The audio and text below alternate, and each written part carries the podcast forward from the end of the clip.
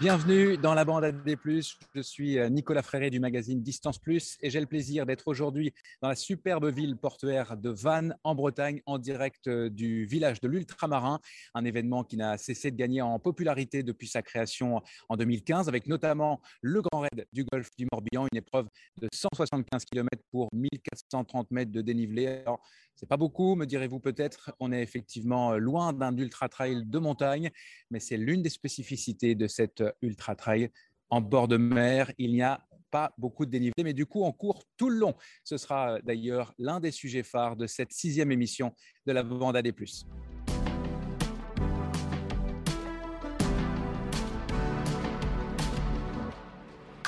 Alors, je suis euh, ici euh, dans le port de Vannes que vous pouvez voir euh, derrière moi, mais comme d'habitude, je suis accompagné virtuellement par quatre grandes personnalités du monde du trail. Celui que l'on surnomme la voix du trail d'abord et qui a donné de la voix il y a quelques jours à Chamonix dans le cadre du marathon du Mont Blanc, Ludovic Collet. Salut Ludo. Salut Nico, ça va? Ça va très très bien. Il fait beau, il fait chaud, il y a un petit vent léger, c'est parfait pour un, par un montagnard qui a la Savoie et le D+, tatoué sur le cœur, Hugo Ferrari. Salut Hugo. Salut à tous. là, on a un petit temps euh, un peu capricieux. Ah oui, c'est plus capricieux de ton côté. C'est la montagne, tu vois, c'est en Bretagne qu'il faut venir pour le, pour le beau temps.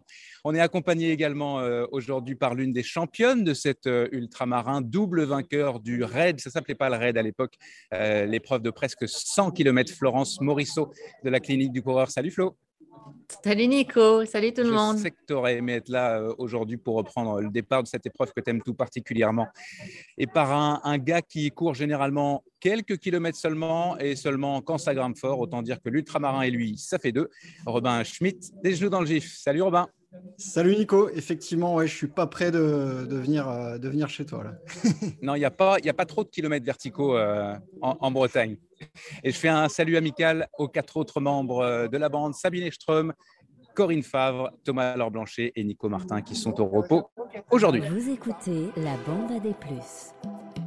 Au sommaire de ce sixième épisode de la bande AD+, aux accents bretons, est-ce que la course en sentier, sans les montagnes, sans le dénivelé, c'est vraiment du trail? Ce sera la question NAC, la question volontairement polémique de cet épisode. Nous aurons pour l'occasion une invitée de marque, l'aventurière Stéphanie Giquel, vainqueur du Grand Raid du Golfe euh, du Morbihan euh, en 2018 et double championne de France euh, de, de 24 heures.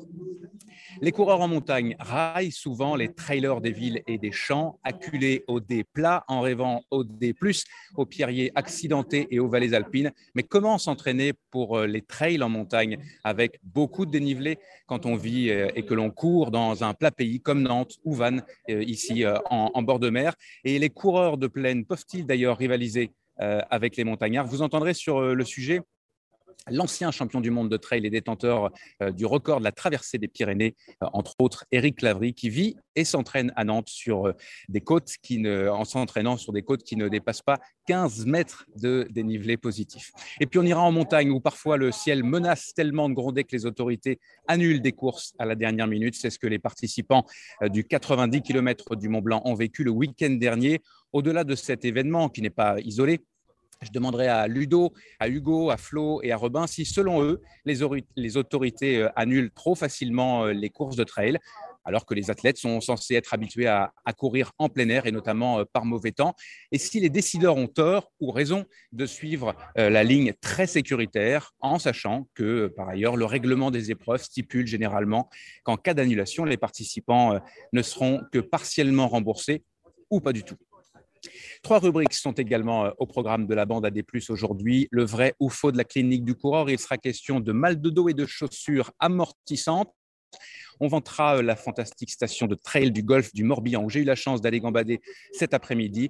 Et puis je donnerai l'occasion aux quatre membres de la bande AD+, à mes côtés aujourd'hui, de nous livrer euh, leur coup de cœur ou leur coup de pompe. Nous vous souhaitons une excellente et agréable émission réalisée à distance et je le rappelle en direct par Nicolas Rodi et les productions Arborescence. C'est parti.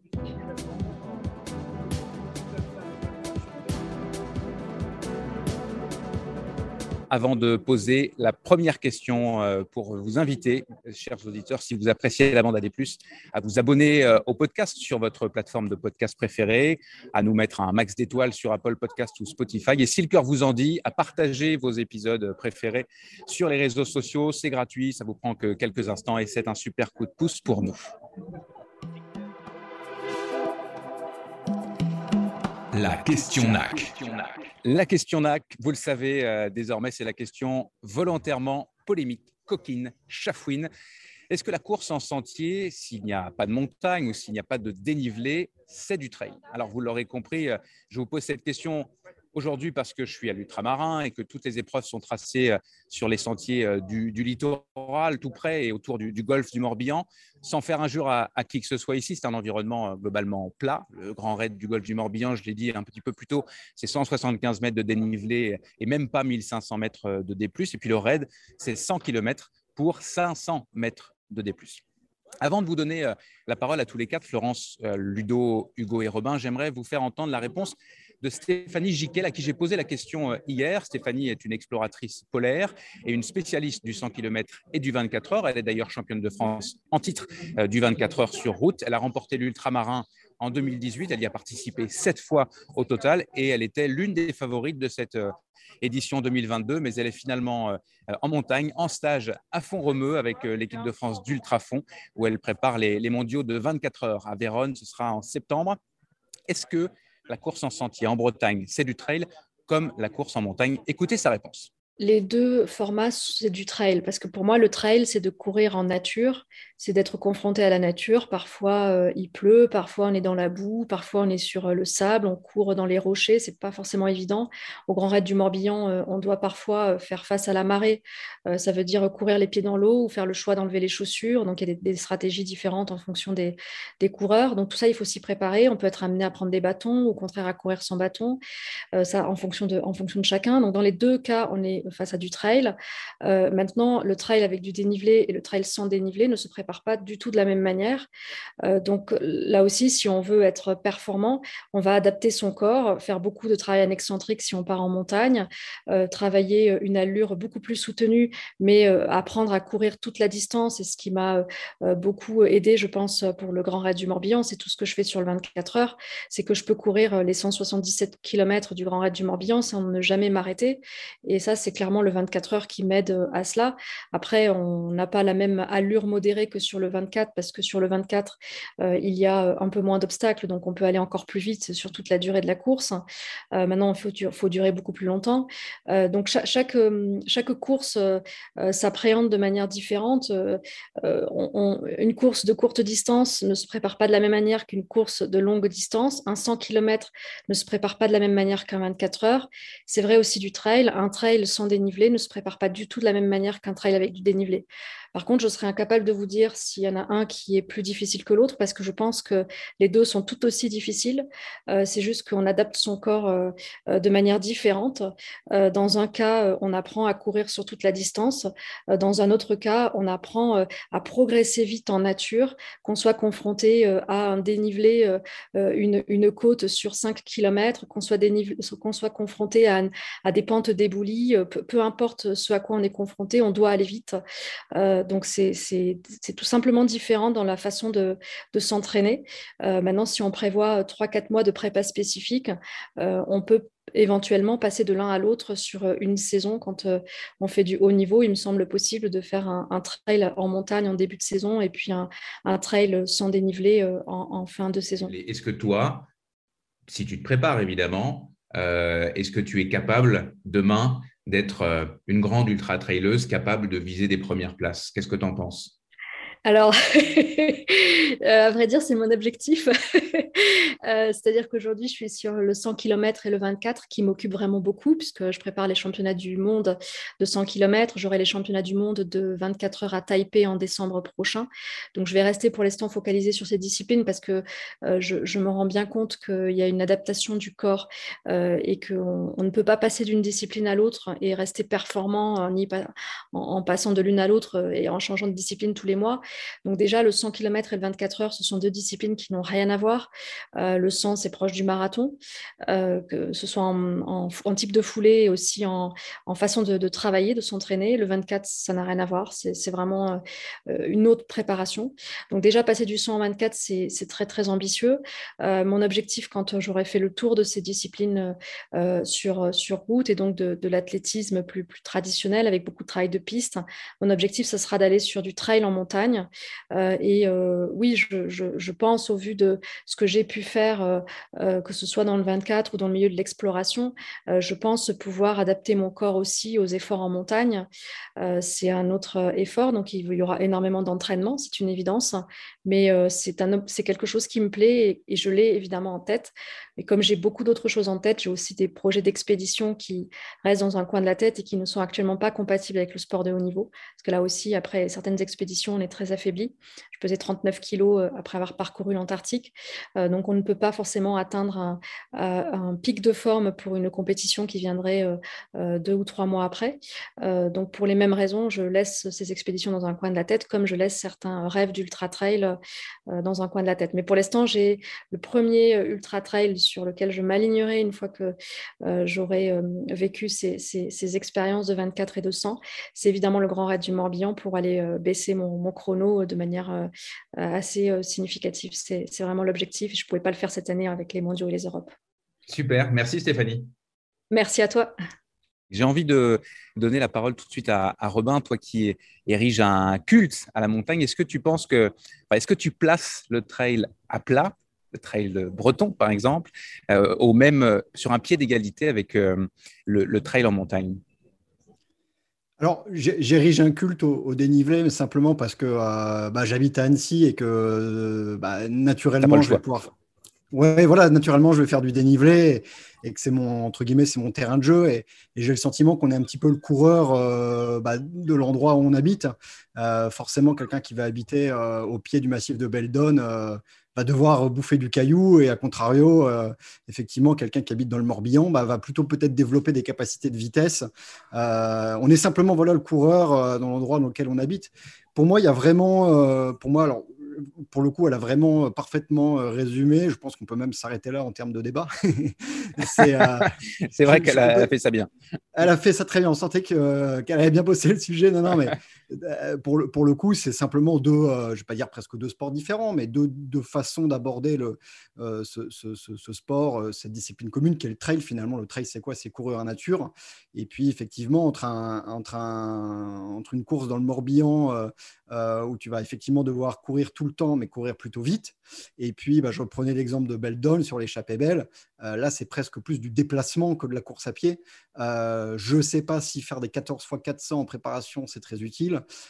Par contre, d'aller manger du caillou, de faire du dénivelé, s'entraîner dans les descentes raides, euh, voilà, c'est simplement, on va dire, des foulées différentes, peut-être des, mais ça c'est peut-être Florence qui nous indiquera, mais peut-être, on va dire, une physiologie peut-être un petit peu différente, des muscles qui travaillent différemment. Mais en fait, c'est la même discipline, mais, mais simplement pratiquée de, de, façon quand même un peu, un peu différente. Donc, euh, tout est du trail, à, mon sens, tout est du trail à partir du moment où ça, court, ça court en nature et euh, ou quasiment exclusivement en nature. Il peut y avoir quelques passages évidemment euh, bitumés pour se ravitailler, mais et c'est chaque, à chaque course sa spécificité. Une Western States vaut pas moins qu'une hard rock. voilà, le, seul contre-exemple, c'est l'éco-trail de Paris, bien évidemment. Ah, j'allais dire, j'allais dire, mais pourquoi, pourquoi il ne parle pas de l'éco-trail Ça y est, c'est lancé. Flo, puisque, puisque Robin t'a donné la parole, euh, effectivement, euh, il y a une notion euh, intéressante là-dedans, c'est qu'on ne travaille vraiment pas de la même manière. Oui, alors tout à fait, c'est ce qui était soulevé, que bah, chaque trail effectivement a, besoin de sa propre préparation. Et c'est sûr qu'un trail comme le Raid du Golfe Morbihan va privilégier des gens qui sont capables d'avoir des allures soutenues sur le long terme, des, des, profils de coureurs où finalement, que ce soit dans le milieu du peloton, dans le haut du peloton, dans la fin du peloton, ils vont très peu varier leur allure au fur et à mesure que la distance avance. alors que bah, c'est sûr que dans un trail de montagne, il y aura des qualités de descendeurs, des qualités de grimpeurs qui vont être, qui vont être requises. Et puis, malgré tout, des qualités de relanceurs et de pouvoir aller vite. On n'est pas sans tous relever la vitesse à laquelle sont courus certains tronçons roulants des trails de, de, montagne pour faire des jonctions entre deux, entre deux parties en dénivelé positif ou négatif importantes. Hein. Donc, c'est vrai que c'est des choses vraiment, c'est deux trails différents, mais vraiment, pour moi, l'esprit du trail, c'est de sortir des routes. Et, et, et, pour avoir quand même pas mal couru en Bretagne, euh, on peut se laisser quand même surprendre par euh, la difficulté du terrain, par la difficulté climatique. Euh, moi, je me souviens d'une tentative de 170, parce que je l'ai abandonné, le 170, où on était pris par la marée, où certains avaient prévu des, des chaussons de loge côte et moi, pas du tout. Où bah, finalement, quand au bout de 20 ou 30 km, tu cours dans la marée et tu as tes chaussures remplies de sable, bah, ça complique quand même un tout petit peu la suite des événements. Donc, je crois que les deux font la la part belle à l'adaptation, euh, la part belle à, l'abnégation, et puis euh, bah, il faut être préparé correctement. Tu n'es pas, euh, tu n'es pas statisticienne, mais de manière empirique, est-ce qu'on se blesse plus quand on fait du trail en montagne ou du trail en, je ne sais pas comment dire d'ailleurs, en pleine, du trail en pleine. Ouais, on va pas avoir les mêmes blessures euh, en pleine, on va surtout avoir des blessures de, répétition. Et c'est vrai qu'on retrouve les mêmes blessures post-raid du golf que euh, chez les coureurs de 24 heures. Euh, par exemple, une blessure qui est la tendinite de la patte doigt, c'est vraiment une blessure de la personne qui a une foulée extrêmement cristallisée qui ne change jamais. Donc ça, c'est terriblement usant aussi. il faut avoir créé de l'adaptation articulaire, musculaire, tendineuse pour pouvoir supporter cette répétition de gestes extrêmement cristallisés. Alors que quand on va courir euh, un ultra en montagne, eh ben, on va avoir un, une espèce de, de, pattern de course qui va en permanence changer. Des moments où on va pouvoir euh, bah, privilégier euh, le travail des mollets et puis économiser un peu ses quadrilles. À d'autres moments, on va monter avec les quadrilles, on va économiser un petit peu son mollet. Enfin, il va y avoir toute cette diversité. finalement, il y a plus d'équilibre. Exactement. Et en fait, il y a moins de pathologies de répétition sur les trails de montagne qu'on va pouvoir voir euh, sur les trails euh, roulants euh, où, les personnes vont courir sans discontinuer. Et d'ailleurs, pour le, commun des mortels et le milieu du peloton, une des clés pour finir l'ultramarin, c'est justement cette varier. Et les gens s'entraînent pour se conditionner à faire dès le début de la course 25 minutes de course, 3 minutes de marche, 25 minutes de course, 3 minutes de marche. Et c'est quelque part une des conditions pour terminer correctement. Et ce matin, j'étais contente, j'ai croisé euh, un des gars qui a fait le raid l'année dernière, qui a terminé 14e, je crois. Et euh, depuis, il a, été embêté avec une blessure de répétition, d'ailleurs. Donc, c'était sa reprise ce matin, tu vois, un an après. Euh, il a bien galéré, mais il a été extrêmement performant l'année dernière.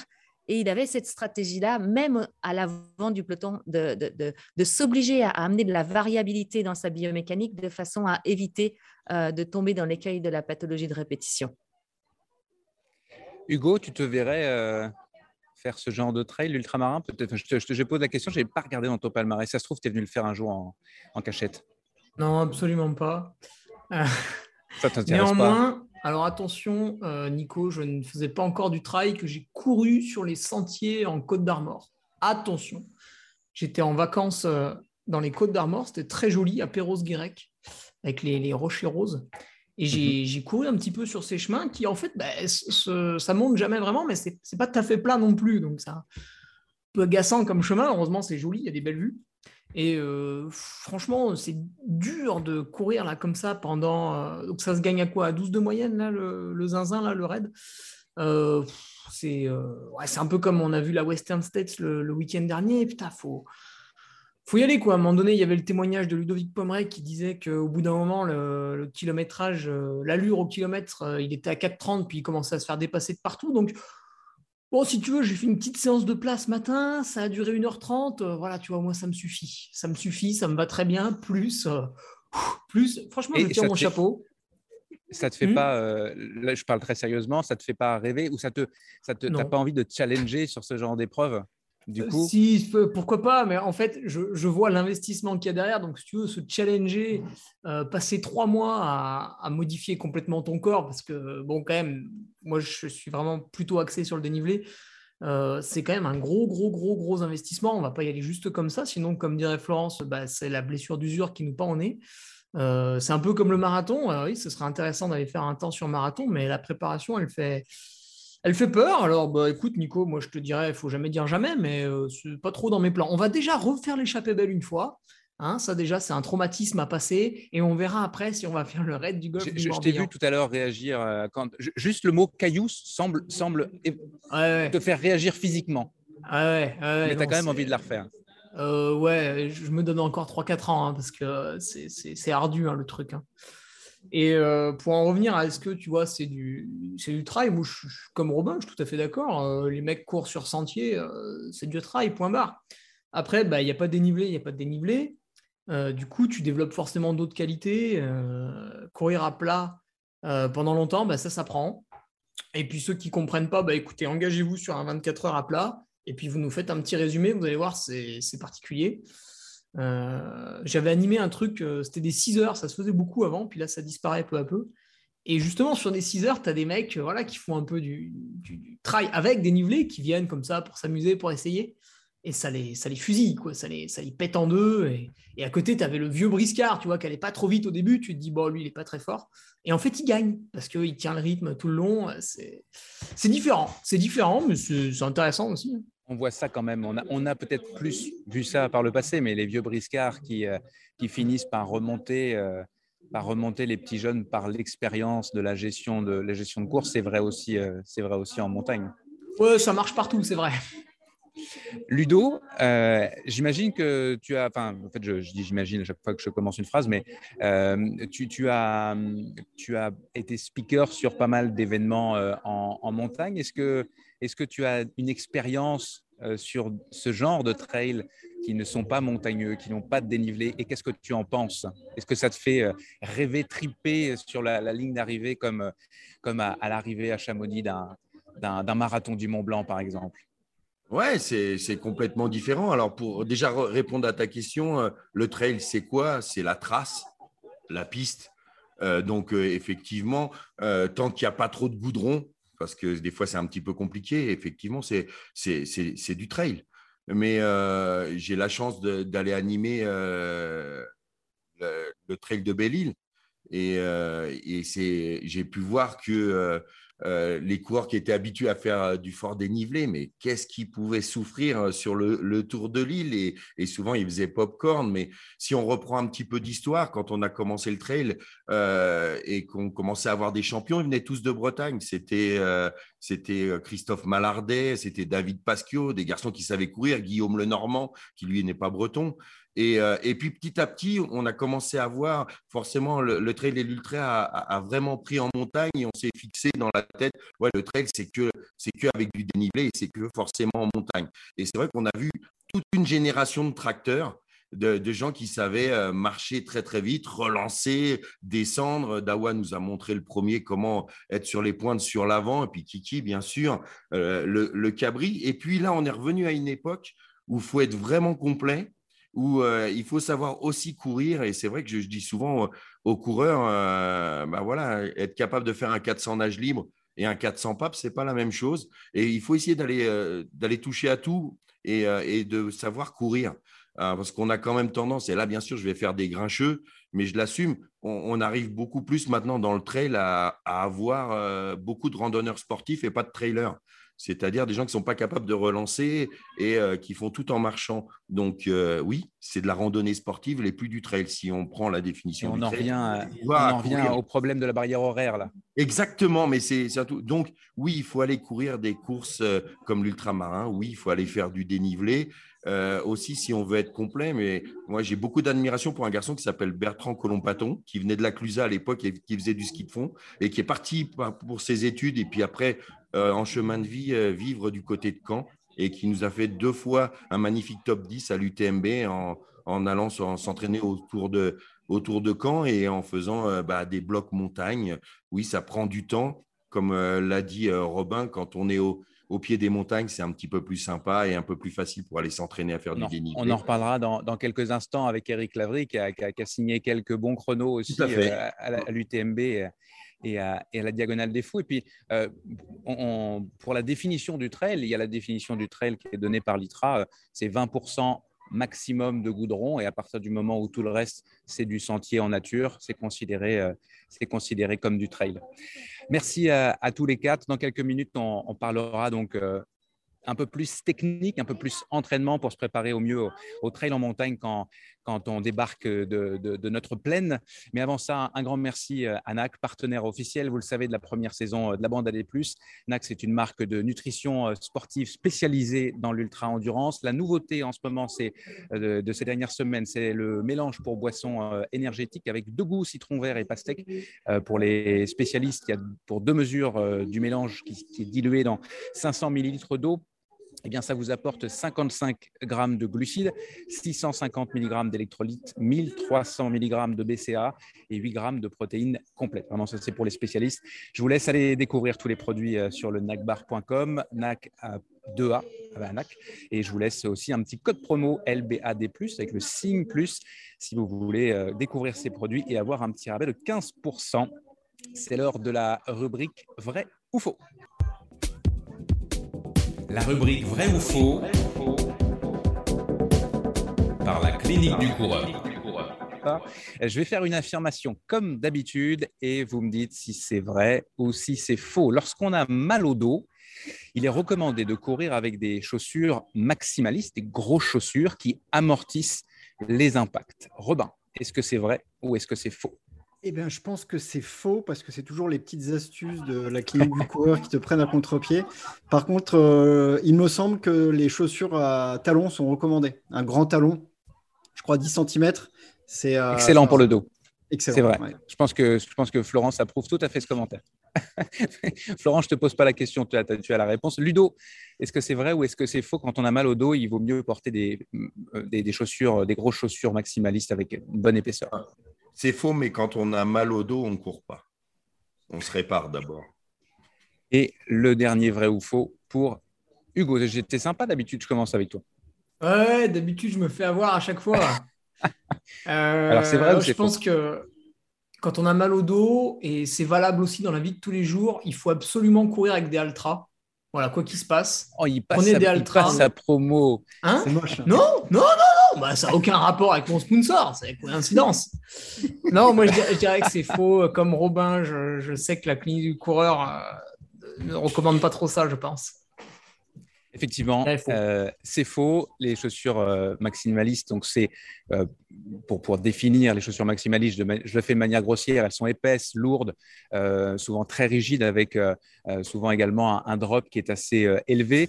courir avec des grosses chaussures se traduit par une attaque talon, une cadence de pas faible et une augmentation de la vitesse de force d'impact au sol, ce qui a pour conséquence d'augmenter le stress sur plusieurs parties du corps, que sont l'avant de la jambe, les hanches et le dos. Donc évidemment, s'il y a un plus d'impact sur le dos euh, et si vous avez mal au dos, ce n'est pas une bonne idée nécessairement de courir avec des chaussures maximalistes. Vous risquez de les accroître. Je, avant de finir, je te laisse la parole. Je vois que tu lèves le dos à Hugo. Ouais, euh, il est au courant de ça, euh, Ludo Pomeray Je pense que oui. D'ailleurs, il a, il a trouvé du pétrole. Il a trouvé du pétrole en Californie, du coup, il n'y a plus de. Après, 50, après 50 km, il s'est dit allez, je creuse. mais 50 km à une vitesse de fou quand même. Je, termine quand même mon propos, euh, euh, puisqu'on parlait de chaussures maximalistes, il faut parler de l'inverse. Euh, les chaussures minimalistes, en tout cas les chaussures qui tendent vers le, le minimalisme, c'est-à-dire des chaussures qui sont à l'inverse, donc plus légères, plus flexibles, qui ont un drop, faible euh, ou nul, comme euh, les chers Altra euh, d'Hugo, qui sont peu épaisses, etc. Et, ça, ça entraîne généralement une augmentation de la cadence. la recommandation de la clinique du coureur en passant, c'est 180 pas par minute, c'est on va dire un idéal. Et donc, une force d'impact au sol qui est réduite, une attaque mi-pied et une augmentation du stress, cette fois sur les talons et les mollets, mais pas sur, euh, sur le dos. Donc, plus de, pour plus de détails et, plus euh, d'informations plus précises, plus scientifiques que tout ce que je viens de vous dire, je vous renvoie, comme d'habitude, au livre Orange de la clinique du coureur à la santé par la course à pied de Blaise Dubois et de Frédéric Berg, pardon, publié aux éditions Mons. Le livre, est, je ne vous le montre pas, mais il, sert à, me, à supporter mon, mon micro. Ce livre est formidable. Euh, Flo, Ouais, je voulais juste dire qu'il y en avait 2000 qui arrivaient lundi chez moi. Eh ben, c'est super, tu me fais la transition. me faire de la place rapidement, ce serait super. Voilà, c'est ça. Alors, pour, te, pour faire de la place à Florence, dans son garage, il faut euh, tout simplement euh, précommander euh, ce, ce, bouquin en allant sur, sur le site de la clinique du coureur. Merci Flo pour, pour la transition. La question Nolio. Allez, on retourne avec euh, notre euh, question euh, et notre Bretagne, notre superbe Bretagne, pour les coureurs qui vivent ici à Vannes ou n'importe où, en ville ou en plaine, et qui ont peu ou pas de côte, peu ou pas de collines à se mettre sous la dent. Comment s'entraîner pour les trails montagneux? Parce que ça nous fait rêver.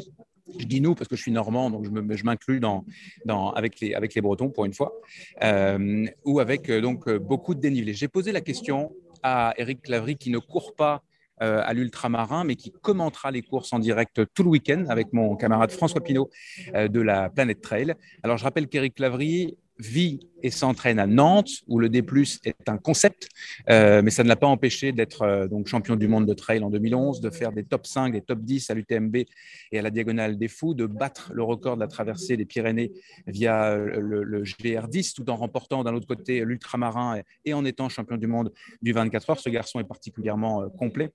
Il est détenteur d'ailleurs du record de France du, 24 heures avec plus de, de 240 km. On écoute Eric je lui ai demandé si les coureurs de plaine peuvent s'en sortir en montagne, voire rivaliser avec des coureurs montagnards. Écoutez-le. Quand je prépare un UTMB, il faut savoir, j'ai fait 6e et 8e, il faut savoir qu'en général, je me, laisse la possibilité d'aller faire, allez, on va dire, deux stages de 4-5 jours en montagne. Ce n'est pas non plus la panacée. Hein. Euh, ce n'est pas exceptionnel. Pour moi, c'est, euh, mais ce n'est pas incompatible. C'est pas incompatible et je pense pas devoir être une exception dans le fait de performer en montagne en habitant en plaine. Je vais prendre même un exemple encore plus extrême. Je fais la traversée des Pyrénées, le record, euh, que j'ai établi là sur le GR10, donc c'est 890 km et 50 000 mètres de dénivelé positif. 50 000 mètres de dénivelé positif, c'est même pas ce que je fais en deux ans de pratique de trail habituellement, hein, en comptant les compétitions quand je fais l'UTMB ou autre. Hein. Donc c'est vraiment très très très peu en termes de volume d'entraînement par rapport à ce que j'ai fait là sur le GR10. Et en plus de ça, je sortais du confinement, je m'entraînais dans mon garage, donc j'avais absolument pas de dénivelé.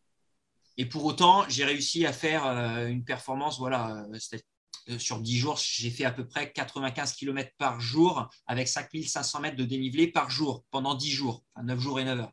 Donc c'est quand même conséquent.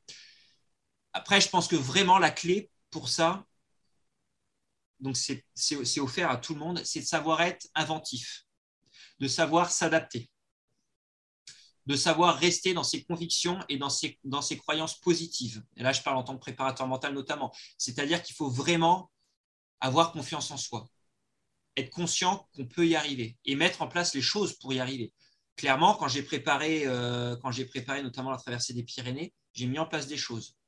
J'ai mis en place euh, un travail musculaire de renforcement au niveau des épaules. Alors, tout couillon, hein, donc on était confiné chez moi, j'étais dans mon terrain, donc j'avais mis un élastique de chambre à air et je faisais du renforcement du haut du corps. J'avais passé mes, mains à l'intérieur de l'élastique de chambre à air et je, je mimais une marche rapide sur place en mimant cette gestuelle des bras ce qui me permettait déjà de renforcer le haut du corps. Alors, je, me suis, l'ai mis sur, euh, sur les réseaux sociaux, je me suis fait un peu moquer, ouais, ça ne sert à rien, machin, ceci, cela. Soit, peu importe, les gens pensent qu'ils veulent. Néanmoins, ça m'a permis un renforcement du haut du corps. Ça m'a permis une synchronisation entre les bras et les jambes, quelque chose que moi je ne pratique jamais parce que je fais jamais de ski. Un il, neige assez rarement et on a assez rarement l'opportunité de faire du ski. Euh, donc moi, ça me permet justement de, de travailler là-dessus. Et ça, c'est un travail qui est fondamental sur une traversée des Pyrénées parce que le haut du corps, bah, pour, euh, pour équilibrer les efforts entre le haut et le bas du corps, c'est fondamental de le travailler. Donc ça, c'est des choses qu'il a fallu mettre en place, qu'il a, fallu être inventif, s'adapter à, à, mon environnement pour mettre ça en place. De la même manière, pour m'entraîner en montagne, eh ben, je fais la même chose. Euh, j'adapte mon quotidien, mes entraînements quotidiens à ce qui pourrait m'être utile en montagne. Alors, ça va être le bas du corps, la puissance, puisque bah, pour monter, bah, il faut quand même être un minimum puissant. Hein. Euh, donc, je vais faire beaucoup de vélo. Moi, ma pratique, c'est d'axer beaucoup, beaucoup sur la pratique du vélo. Je suis ancien triathlète, donc c'est quelque chose qui me parle. Et c'est quelque chose que j'ai continué à développer. Donc, je fais beaucoup, euh, beaucoup d'entraînement vélo. Moi, pour préparer un UTMB qui va faire 23 heures d'effort, je cours très peu au final. Hein. Je cours, euh, ça, va, ça va représenter, la course à pied représente un tiers de mon entraînement. Je fais un tiers de course à pied, deux tiers de vélo. Et dans cette course à pied, mes entraînements les plus longs, ça va être deux heures. Je vais faire un UTMB qui va faire 23 heures, je cours que deux heures. Donc, je suis dans l'adaptation complète. Par contre, sur mes, mes entraînements course à pied, je vais travailler très spécifiquement, c'est-à-dire sur du travail de foulée, sur du travail de côte. Alors moi, ma côte la plus grande, elle, fait, elle, fait, doit faire 15 mètres hein, de dénivelé. C'est monstrueux. C'est pas beaucoup. Euh, je vais la faire euh, voilà, en travail de répétition, c'est-à-dire pendant une heure et demie, je vais me faire des montées-descentes. Je vais travailler plus spécifiquement des choses que je ne peux absolument pas travailler chez moi, c'est-à-dire les, les, descentes. C'est un travail de descente qui va me permettre de faire un petit travail de renfort musculaire, mais aussi d'un travail de, de, visualisation euh, et, d'appréhension aussi de la descente. Parce que quand on ne travaille jamais, on se retrouve lancé dans une descente qui fait 1000 mètres de dénivelé. Déjà, on casse des fibres, mais en plus, il faut savoir l'appréhender pour, euh, les appuis, pour, euh, savoir se lâcher dans les descentes et tout ça. Donc voilà, c'est tout ce travail-là qui est important et c'est toute cette, adaptation qu'il est, important de faire. Et bien souvent, on retrouve dans les, coureurs de plaine des gens qui vont se préparer pour un UTMB, pour une diagonale des fous, c'est ce que les deux auxquels je pense, hein, les deux plus connus en France, mais on pourrait dire Grand Raid des Pyrénées, enfin voilà, il y en a, en plein d'autres.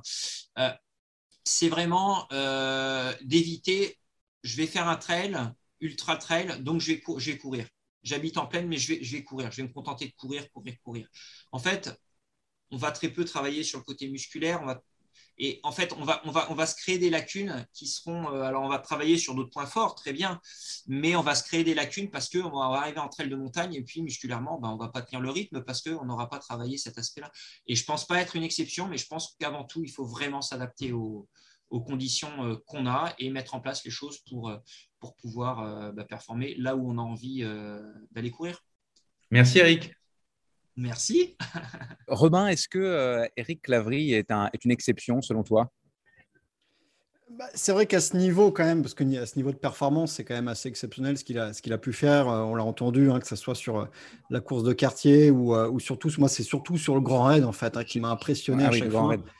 Le Grand Raid de la Réunion, où, voilà, sincèrement, là, c'est vraiment le. Je pense que tu peux pas faire plus opposé entre la région nantaise et puis le cirque de Mafat. Donc, c'est vrai que je, il est évident qu'il que, que est tout à fait possible d'être d'être performant ou simplement de, pouvoir terminer un, ultra montagneux quand on habite en plaine. Je pense qu'Eric est aussi une exception, peut-être aussi un peu physiologique. Il a aussi beaucoup, beaucoup de, triathlon derrière lui, etc. Donc, euh, peut-être qu'il ne, suffit pas de faire euh, de la chaise avec un gilet lesté euh, chez soi pour être aussi fort qu'Eric Lavry. mais, mais oui, il a démontré, il démontre que c'est possible et c'est intéressant parce que moi, c'était un petit peu mon argument, c'est la pratique du vélo. Euh, la pratique du vélo et je dirais même si on habite en montagne, euh, le vélo, alors euh, bah, déjà peut-être aussi pour, pour faire des heures sans, sans, traumatisme, mais aussi pour gagner en puissance et surtout en force. Cette fameuse force qui est de, tourner les jambes relativement lentement, ce qu'on va pouvoir retrouver bah, parfois dans des, dans des cols montagneux. Et ben ça, c'est hyper bénéfique, en tout cas, cet effort concentrique, en tout cas pour la montée. mais voilà, ça va créer quand même une certaine solidité musculaire. Et ça, on peut finalement le travailler, faire du, faire du vélo et mettre du braquet, même si on habite à Nantes. Donc effectivement, je pense que c'est c'est une des pistes mais je laisse les experts euh, donner d'autres pistes. Et je pense que le renforcement musculaire aussi en, est une. Le renforcement musculaire, ça me fait tout de suite aller, euh, comme tout à l'heure d'ailleurs, à Flo, qui, l'a développé beaucoup. Est-ce que tu es d'accord avec ça? Pour le coup, c'est vrai, quand on, est, quand on écoute Eric, euh, on se dit que certes, il, fait deux tiers de vélo, mais la partie renforcement musculaire pour bosser l'excentrique et affronter des dizaines de milliers de, mètres de démoins comme il a pu faire dans les Pyrénées, ça prend beaucoup de renforcement euh, musculaire, non? Ouais, je crois que ça prend beaucoup de renforcement musculaire, puis ça prend aussi beaucoup d'années d'antériorité.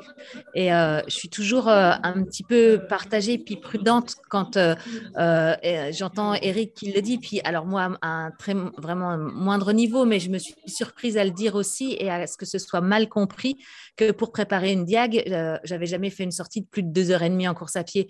Mais ça, ça arrive après 15 ans de pratique. Il euh, ne faudrait pas non plus que le commun des mortels se dise bah, pour faire une diag, il suffit de courir deux heures et demie. Tu vois, euh, il y, a, y, a, quand même un, euh, une, deux façons d'entendre les choses. la première, c'est de se dire c'est sûr que ça ne sert à rien d'aller courir 6 heures le dimanche si tu veux faire une diag, parce qu'il bah, y a plein de structures qui ne seront pas adaptées, et notamment dans une diag, tu vas beaucoup marcher, donc il faut être en capacité de, que tes fléchisseurs dorsaux de cheville, par exemple, soient, soient tolérants à la marche. 2 euh, km heure la moyenne, en passant 2 km heure la moyenne de l'ensemble des coureurs à la diagonale. Exactement. Et c'est vrai que encore cette semaine, hein, j'ai eu un, patient euh, qui prépare un, trail montagneux et qui me dit bah, Je vais faire euh, le 56 euh, au Morbihan, donc après, demain ou après-demain. Et, et parce que j'avais une sortie de 6 heures à faire pour, pour préparer mon trail en montagne. Je dis bah ouais, mais là, on se trompe quand même un tout petit peu de, de filière et de, travail spécifique. Euh, peut-être que tu aurais mieux fait d'aller, euh, de faire aussi trois heures de route, mais d'aller dans le massif central ou euh, au, début des Pyrénées, en, arrivant de chez moi, pour faire de la marche et de la rando-course en montagne. Donc, il faut toujours faire attention à ces discours de gens expérimentés qui peuvent être parfois mal interprétés par euh, des néophytes ou des, des, des, des personnes qui ont en objectif de faire un track de montagne et qui se diraient oui, bah, il suffit de courir deux heures et demie. Il suffit de courir deux heures et demie quand on a une grande antériorité de pratique, quand on a développé une énorme tolérance euh, musculaire, articulaire, tendineuse, et qu'on y associe d'un travail spécifique de renforcement et, de, effectivement de vélo. Et je trouve que la valeur ajoutée quand même d'être confronté à peu de dénivelé quand on veut faire euh, une épreuve d'ultra-endurance en montagne, c'est que ça crée des, espèces de, capacités à, mentales, parce que je suis désolée, pour être capable de monter et descendre une, une côte qui fait 15 mètres de dénivelé pendant une heure et demie, deux heures, que tu vas la faire 200 fois, franchement, quand tu t'es tapé ça, que tu es en milieu du, grand col ferré, bah, tu as l'abnégation et le mental pour aller finir ton, ton, col ferré quand même de façon, euh, ton grand ferré de façon, euh, de façon euh, honnête. Quoi. Donc, ça crée aussi une espèce de résilience et c'est pareil quand tu vas faire du vélo, tu vas faire du home trainer, tu vas faire trois heures de home trainer. et ben, tu crées une espèce de capacité d'abnégation mentale qui, cette fois, va te servir dans, dans, dans l'ultra de montagne. Donc euh, voilà, il faut vraiment prendre tout en considération et se dire quand même, ça je n'en démords pas, que quelqu'un qui habite en plaine, euh, il ne fera pas l'UTMB en... Alors, personne fera l'UTMB deux ans après s'être mis à courir, mais encore moins rapidement que quelqu'un qui a l'habitude d'aller randonner en montagne. Il faudra vraiment qu'il développe cette tolérance, euh, cette tolérance tissulaire parce que sinon, euh, bah, la première descente de 1000 mètres de démoin, il va avoir une bandelette et puis ce sera fini. quoi. Mmh Ludo, toi, tu en as, je pense, rencontré beaucoup. Tu es, un grand spécialiste de la diagonale des fous. Je ne sais pas si tu en as loupé beaucoup. Euh, je ne sais même pas si tu en as loupé.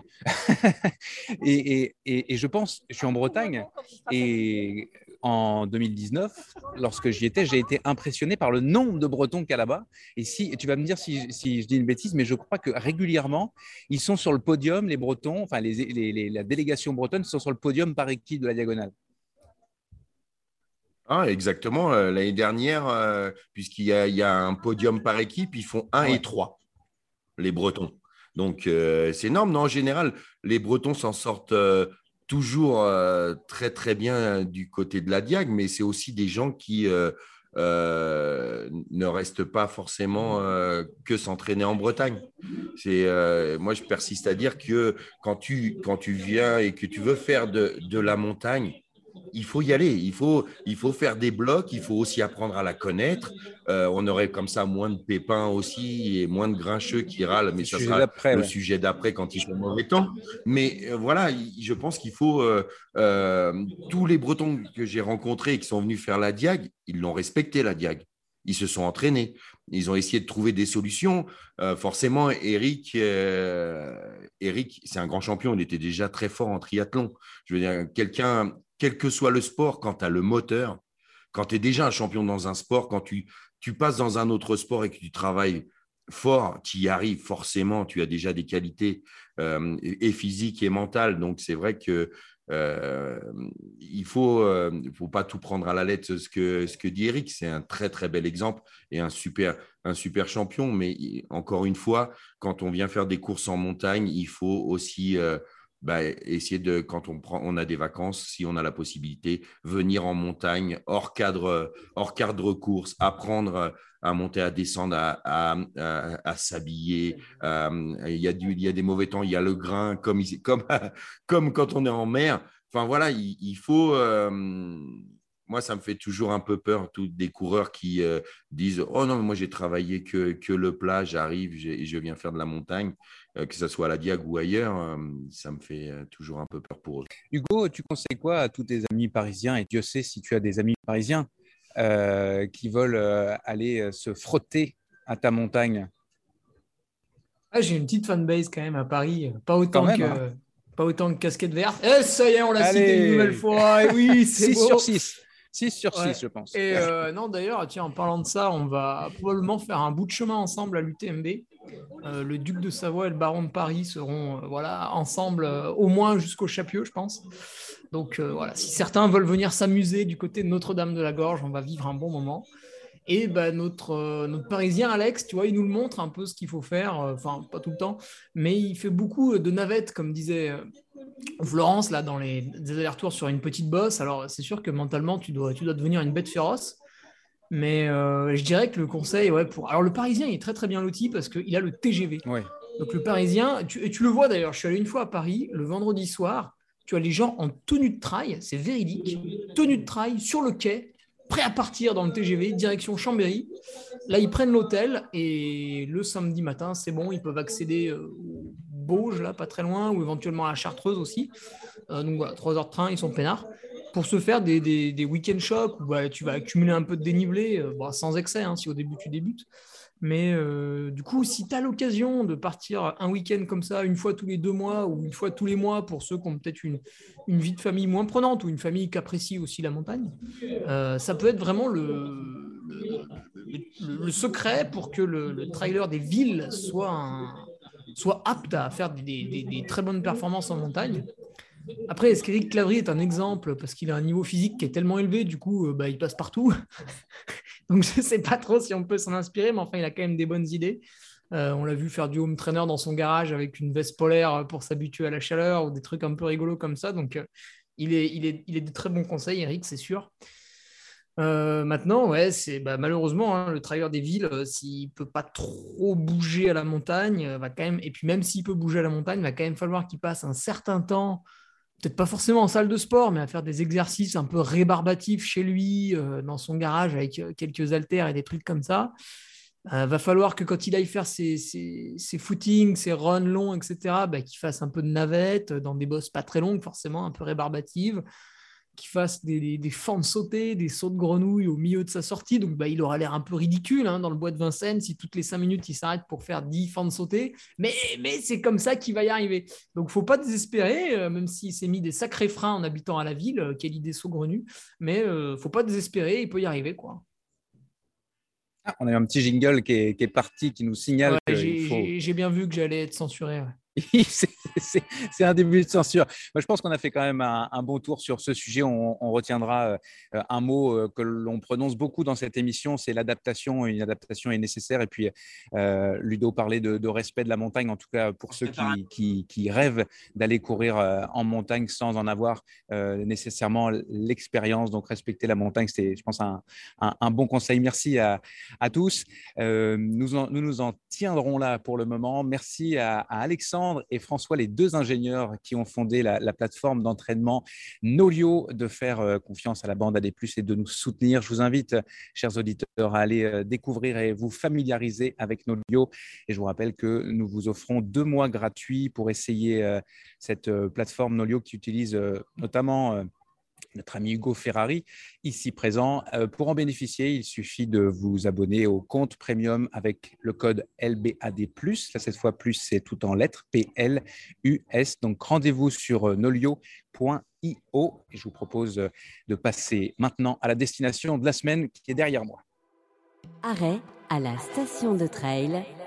À la station de trail du golfe du Morbihan évidemment, où la course euh, à pied en bord de mer apparaît naturelle. Alors, c'est bien de courir au vent sur le GR34 le long du littoral, où passent d'ailleurs les coureurs euh, de l'ultramarin, mais la station de trail permet de sortir des sentiers battus pour aller euh, découvrir les, parcours à l'intérieur des terres. Sur les 14 parcours que compte la, station de, de trail, 12 sont situés dans les terres, loin de, la concentration touristique qui est beaucoup euh, ici. Euh, notamment, euh, on vous conseille les, landes de Lanvaux. je suis allé me balader cet après-midi et comme dirait Arnaud, le patron de l'Office du tourisme du golfe du Morbihan, on en prend plein les naseaux le vent est, partout, mais un jour comme aujourd'hui, il est doux, il est chaud, il est iodé, c'est vraiment euh, enivrant et les paysages traversés sont en tout point réjouissants. D'abord, euh, parce qu'il y a un petit côté euh, sauvage, un petit peu partout, bien plaisant, parce qu'on traverse des, villages de, pierre, on, on, ne peut plus charmant, parce que les terres se mélangent tout le temps à la mer parce que courir dans un environnement comme celui-là, eh ben, on s'en lasse pas. Euh, Audrey, qui m'a fait la visite, euh, conseille le circuit des pointes de la commune d'Arzon. Euh, dans la commune d'Arzon, porte d'entrée du golfe du Morbihan, c'est le circuit numéro 13. C'est un parcours bleu, donc très accessible, comme la plupart des, des parcours de la station de trail du golfe du Morbihan. C'est un 13 km sans dénive ou presque qui longe le golfe par ses pointes. C'est un parcours hyper joueur, tout, pas du tout linéaire. Ça offre plein de surprises au, détour de chaque virage. Les pointes, évidemment, ça, tourne beaucoup avec des vues euh, sur les petites îles, la mer qui se défile au, gré de la marée, comme j'ai pu voir tout à l'heure, avec des courants incroyables, euh, les bateaux de plaisance, les plates d'ostréiculteurs également, le moulin de Pencastel, très très mignon. Et puis en, face du golfe, un jour de beau temps comme aujourd'hui, vous pouvez le voir derrière moi, c'est vraiment un, jour de beau temps, quoi qu'il pleuvait des cordes ce matin, on est quand même, on est quand même en, Bretagne. Eh bien, vous pouvez voir euh, contempler la, baie de Quiberon et euh, trois, euh, trois, trois, autres îles, Belle-Île en mer, Ludo en parlait tout à l'heure, l'île de Watt et l'île de Edic. Il y a un, lien terre et mer sans arrêt, je le disais un petit peu plus tôt, dans les paysages, avec par exemple d'un côté les landes de l'Envaux, et paysages vallonnés avec euh, une forêt dans laquelle on retrouve euh, des ateliers de trail. Ils ont réussi à trouver une côte de 120 mètres de dénivelé. Alors Audrey m'a raconté qu'ils euh, ont vraiment cherché longtemps, c'est-à-dire qu'ils ont vraiment fouillé dans la forêt pour trouver la côte, celle où on allait pouvoir travailler, et ils l'ont trouvée. Et donc, si vous êtes en Bretagne, eh vous pouvez aller travailler, faire un travail de, côte courte et de, de côte longue dans la station dans la station de, trail. Euh, que disais-je? Je parlais de la, forêt et donc euh, je parlais du lien intermère euh, que l'on retrouve également dans la gastronomie, les galettes fameuses crêpes et les huîtres, pour ne citer euh, que ça. Quelques hauts lieux euh, dans le, dans le coin, il y a euh, le superbe château du domaine de Sussigno, l'île aux Moines et l'île d'Ar, qui sont les deux plus grandes îles du golfe du Morbihan. Audrey adore le village de Bono, un village de pierre très charmant, très bucolique entre Vannes et Auray. C'est un village qui est traversé par une rivière, la rivière du Bono. Elle aime aussi le, cairn de Guéniris, de Guévrinis, pardon, un incontournable euh, parmi les sites mégalithiques du territoire. Euh, il y a la ville de Vannes, où je suis euh, présentement, c'est le cœur historique, hein, c'est tout en pierre, c'est vraiment une, très très belle ville. Et Arnaud me racontait que c'est une ville qui est restée intacte pendant la Seconde Guerre mondiale, car la seule bombe qui est tombée euh, sur la ville. Elle a eu l'élégance, m'a-t-il dit, de ne pas exploser. La station de, trail du golfe du Morbihan, euh, c'est aussi une station euh, quatre saisons, évidemment. Hein. on n'est pas comme en, montagne, il n'y a pas trop de neige l'hiver, il n'y a pas besoin de fermer les stations. Et puis les activités plein air sont, sont vraiment au cœur, me racontait Audrey, de la stratégie touristique. ils veulent promouvoir un tourisme santé le plus possible. Donc vous allez retrouver, au-delà de les stations de trail, également des stations de marche nordique avec d'autres circuits juste pour marcher, pardon, une station euh, de VTT et euh, un gros développement euh, récent également sur la station de vélo de type gravel. au total, il y a 35 parcours répartis un petit peu partout sur le, territoire et d'autres sont à venir. Il y a vraiment de quoi s'amuser ici. Pour plus de détails et retrouver notamment tous les parcours de la station de trail du golfe du Morbihan. Je vous invite à vous rendre sur le site web onpiste.com ou l'application OnPiste. L'application vous permet de vous préparer à partir sur les sentiers avec en plus un balisage station de trail, une cartographie précise sur votre téléphone, une géo géolocalisation, évidemment, et la possibilité, euh, pour ceux qui aiment ça, d'avoir un guidage audio. Vous écoutez la bande à des plus.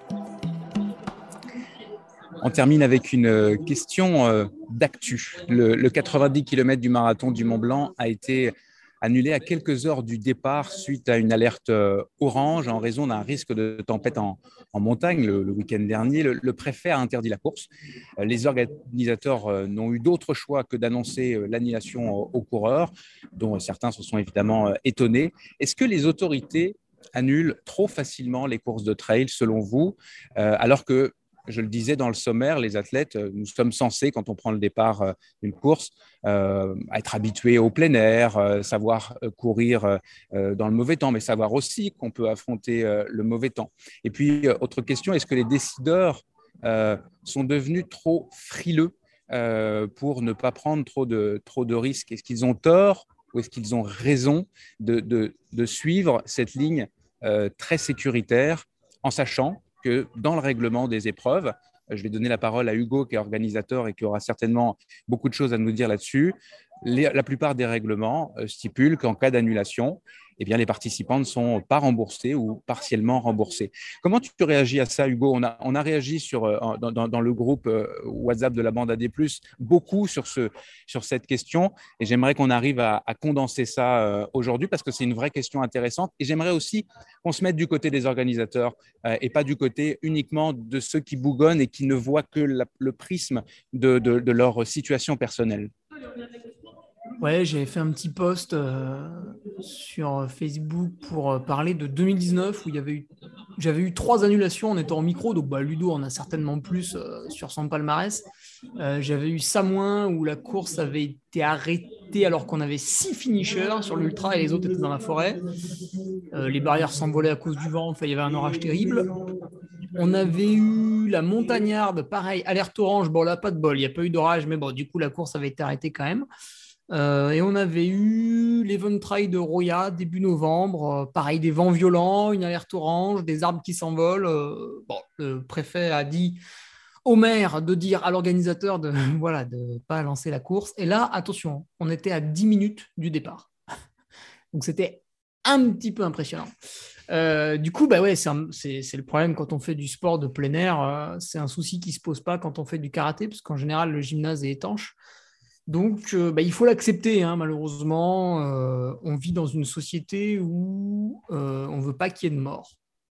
Donc, oui, moi j'ai des amis, j'ai pas envie qu'ils meurent. Donc, je pense que c'est pour tout le monde pareil. Et du coup, on fait attention. Quand on va en montagne, on fait attention. Au-delà du fait qu'on ne veut pas qu'il y ait de mort, on ne veut pas que les gens qui secourir des personnes se mettent en situation dangereuse. Parce que vous pouvez avoir un gars qui vous dit Ouais, non, mais écoutez, euh, moi, si je me tue en montant le Mont Blanc en tong, je m'en fiche. Oui, sauf que quand il va être en situation de danger, finalement, euh, il va quand même sortir son téléphone pour appeler les secouristes et eux, il va falloir qu'ils se déplacent. Parce que le secouriste n'a pas le droit de dire Ouais, non, mais lui, il me gonfle, je ne vais pas le secourir. Il peut pas. Il peut pas dire ça. C'est pas dans son ADN. Je pense même que c'est pas dans son contrat non plus. Euh, donc, c'est un peu délicat parce que la personne qui finalement veut prendre des risques, en fait, elle en fait prendre à d'autres et du coup, ça coince.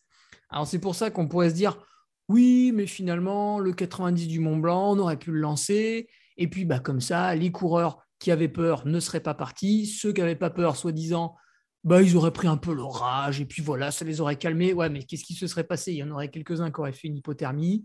Euh, des secouristes auraient dû se mettre en situation dangereuse. Ça se serait peut-être très bien passé. Il y aurait peut-être eu un très gros problème. Euh, certains ne se souviennent pas, mais je crois que c'était en 2003 l'accident du Mercantour où il y a trois trailers malheureusement sont, décédés. Alors j'étais assez, assez petit et assez éloigné du, du monde du trail à ce moment-là, donc franchement je ne peux pas trop parler des circonstances à ce moment-là. Mais voilà, bah, ça tue. Euh, en Chine, on a vu que c'était quand même sacrément parti en cacahuète. Bon, c'était une région éloignée, difficile d'accès, c'est pas le cas de Chamonix.